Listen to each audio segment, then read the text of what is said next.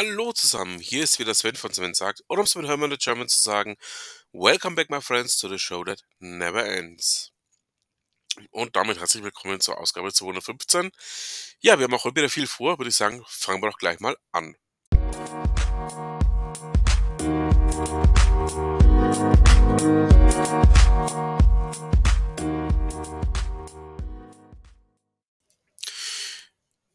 Das Thema, das ich in, letzter, in der letzten Ausgabe angeschnitten hatte, zum, zu dieser Blackout-Übung, die in Österreich durchgeführt wurde, hat dann doch auch höhere Wellen geschlagen. Das Ganze hat dann auch ähm, ja, auf, zu Gerüchten geführt, dass ähm, hier ein Blackout wohl direkt bevorsteht oder aber ähm, ja, regelrecht provoziert werden soll. Ähm, packe ich euch mal mit rein. Ihr wisst ja, alle Themen, die ich anspreche, findet ihr natürlich auch in den Show Notes. Könnt ihr euch selber mal so ein bisschen einlesen.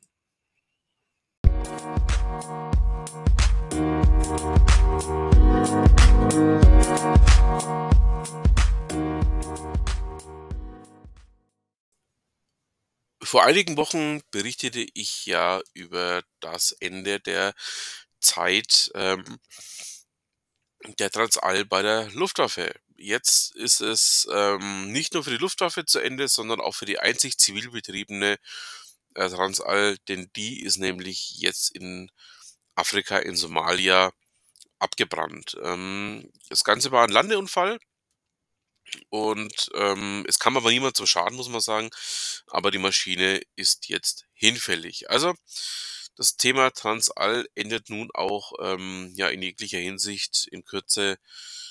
Und ja, schade darum, aber es ist eben der Lauf der Zeit.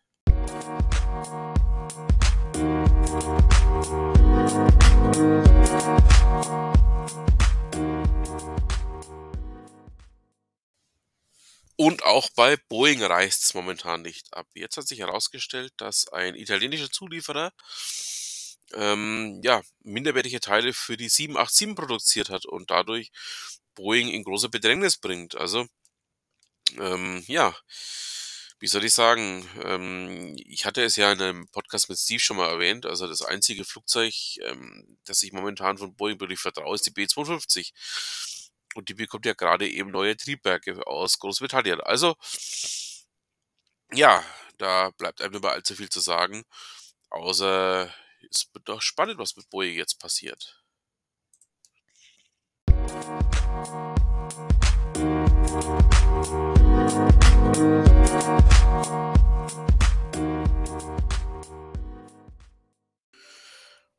Das von mir auch gerne mal gescholtene Handelsblatt ähm, berichtet darüber, dass äh, die Zulieferer gerade im Automotivbereich jetzt ähm, reihenweise umkippen.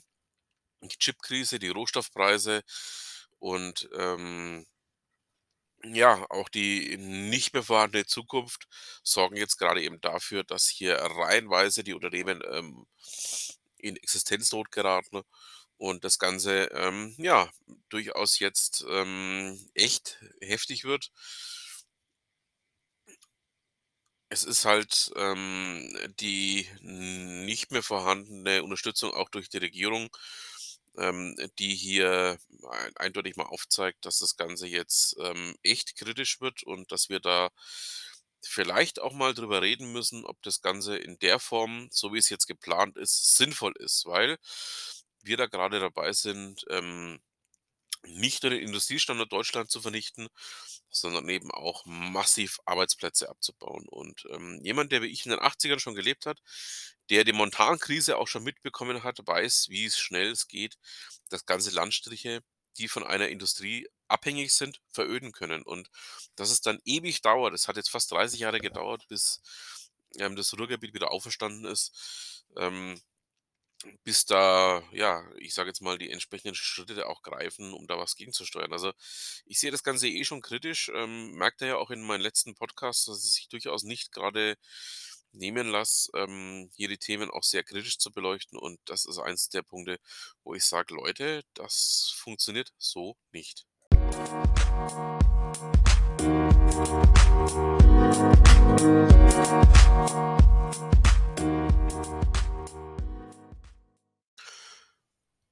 Kommen wir nun zu einem Thema, das mich in keinster Weise in irgendeiner Form überrascht hat. Ja, ähm in der Welt berichtet Christian Putsch darüber, wie China denn seine Deals mit Afrika abwickelt. Und, ähm, das ist was, was mich jetzt nicht überrascht hat, und zwar gar nicht. Ähm, wer sich mal ein bisschen länger auch mit der chinesischen Außenpolitik beziehungsweise mit der chinesischen Wirtschaftspolitik beschäftigt hat, ähm, wird natürlich erkennen, äh, dass es China nicht oder nur im begrenzten Umfang um Gegenseitiges, ähm, geht, sondern in erster Linie darum, ähm, die Macht und auch den wirtschaftlichen Anspruch Chinas zu mehren. Ähm, der Artikel zeigt das sehr deutlich auf, ähm, da wir ja in Europa jetzt mittlerweile auch dazu neigen, ähm, China als ganz toll zu finden und, ähm, es ja in Deutschland einige Politiker gibt, die China gerne als Vorbild sehen, wie ein gescheiterter Kinderbuchautor aus Kiel, ähm, möchte ich doch diesen Artikel sehr ans Herz legen, der mal aufzeigt, ähm, wie China denn tatsächlich funktioniert und vor allen Dingen, wie sie auch tatsächlich den anderen gegenüber, ähm, auftreten. Wir hatten ja in Deutschland auch schon, ähm, das ein oder andere Aha-Erlebnis. Ich nenne jetzt nur KUKA, den Maschinenbauer aus dem Landkreis Augsburg, ähm, in dem man das auch mal sehr deutlich gesehen hat, wie denn China tatsächlich tickt und vor allen Dingen auch, wie die tatsächlich arbeiten. Und, ähm, da kommt mit Sicherheit noch mehr nach, wo wir diese Aha-Erlebnisse haben werden. Also, ähm, absolut, ähm, meine Leseempfehlung ist dieser Artikel.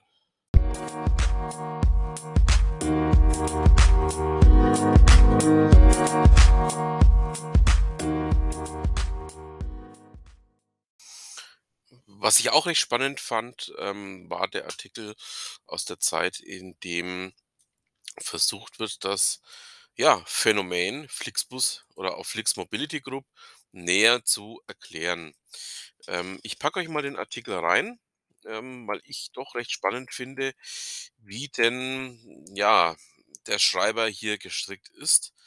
Es zeigt, dass er hm, ansatzweise versucht zu verstehen ähm, wie denn das Unternehmen tickt, beziehungsweise auch, ähm, ja, er möchte ja ganz gerne nachvollziehen können, was denn der Anspruch dahinter ist. Also, ähm, auch hm, könnt ihr gerne mal lesen, was Sören Götz da, ähm, von sich gibt.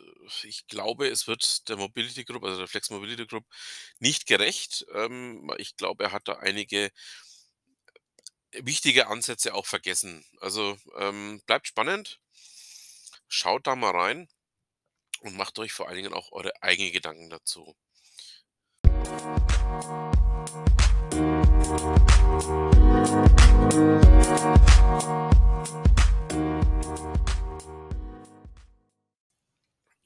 Wir sind natürlich noch nicht am Ende unseres kleinen Podcastes hier.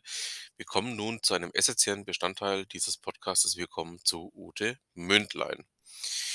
Es ist mal wieder Dezember und ich möchte euch ähm, sehr gerne auf den Beitrag Wir haben Briefpapier, Umschläge und Briefmarken hinweisen, der einfach auch einmal aufzeigt, dass das tatsächliche Machen dann ähm, der eigentliche ausschlaggebende Grund ist, um etwas zu erreichen.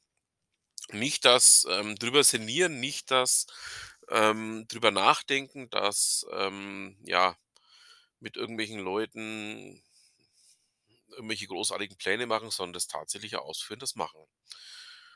Und, ähm, aus dem Grund finde ich diesen Beitrag auch nicht nur lesenswert, sondern auch ähm, sehr, sehr gerne und häufig auch wiederholenswert. Ähm, ihr wisst ja, ich bringe diesen Beitrag eigentlich immer im Dezember, weil er aufzeigt, ähm, wo denn oder wo man denn im ganzen Jahr vielleicht möglicherweise noch nicht so richtig dazu kam. So, damit haben wir es für diese Ausgabe. Es, ja, hat mich wieder gefreut, dass ihr zugehört habt. Ich bedanke mich fürs Zuhören, wünsche noch eine schöne Restwoche, ein schönes Restwochenende, je nachdem, wann ihr mich hört. Und dann bleibt mir auch nur noch zu sagen, was immer Sie machen, machen Sie es gut.